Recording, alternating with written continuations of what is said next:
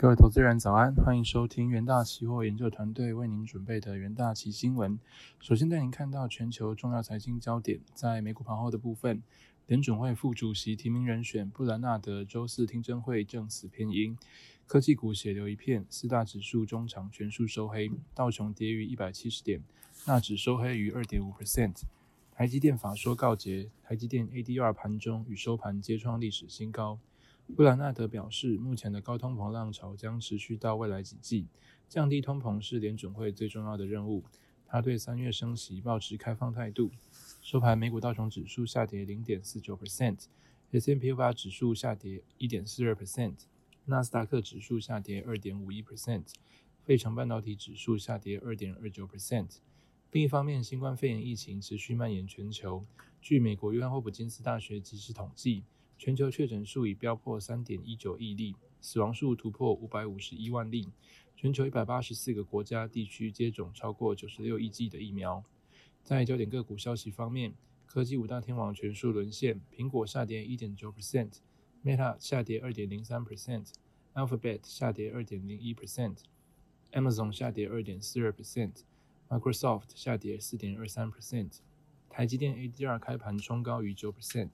一度上攻至一百四十五美元，地盘中新高，随后其涨幅拉回，中场收红五点二六 percent 至每股一百三十九点一九美元，创下收盘历史新高，换算价七百六十九点五八元，折溢率折呃折溢价率达一百零八点五八元。苹果下跌至每股一百七十二点一九美元，尽管受到供应链限制的打击，摩根大通分析师认为，苹果在二零二二会计年度第一季营收达一百一十。一千一百九十亿美元将打破前一年同期一千一百一十四亿美元的纪录。再来带您看到纽约汇市的部分，美元对一篮子货币周四续贬，处于两个月低点，但跌破关键支撑之后，持续笼罩在技术性卖压中。欧元则保持在一点一四美元之上，英镑英镑续扬。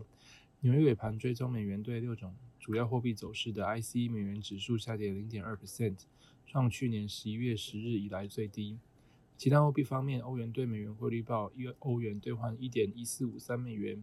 英镑对美元汇率报一英镑兑换一点三七零八美元，澳币对美元汇率报一澳币兑换零点七二七八美元，美元对日元汇率报一美元兑换一百一十四点一六日元。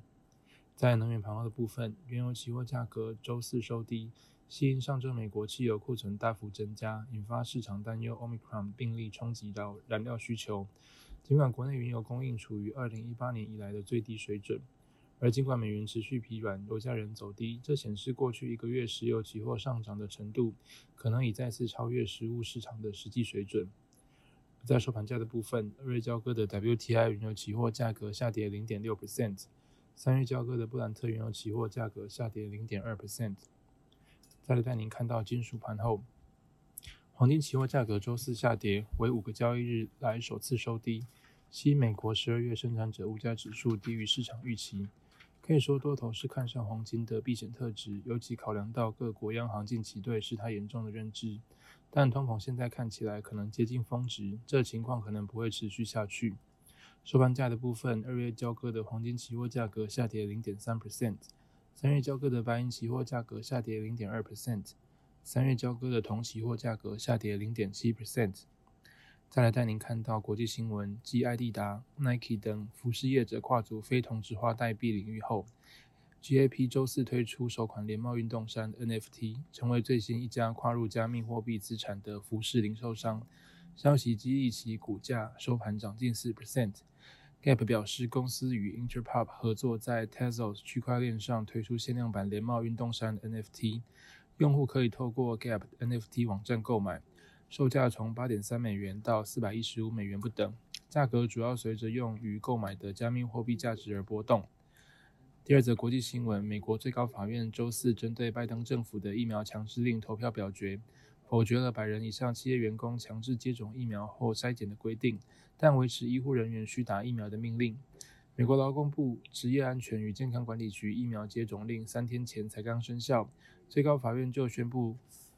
这项裁决。当中有六名保守派大法官对企业疫苗令投下反对票，三名自由派大法官持相左意见。接着进入三分钟听股息单元，首先带您看到强势股息部分，国泰金期货强涨收长红 K 棒，国泰金子公司国泰人寿单税呃单月税后获利四十四点一亿元，累计二零二一全年税后共赚一千一百二十八点七亿元，为寿险业获利第一名。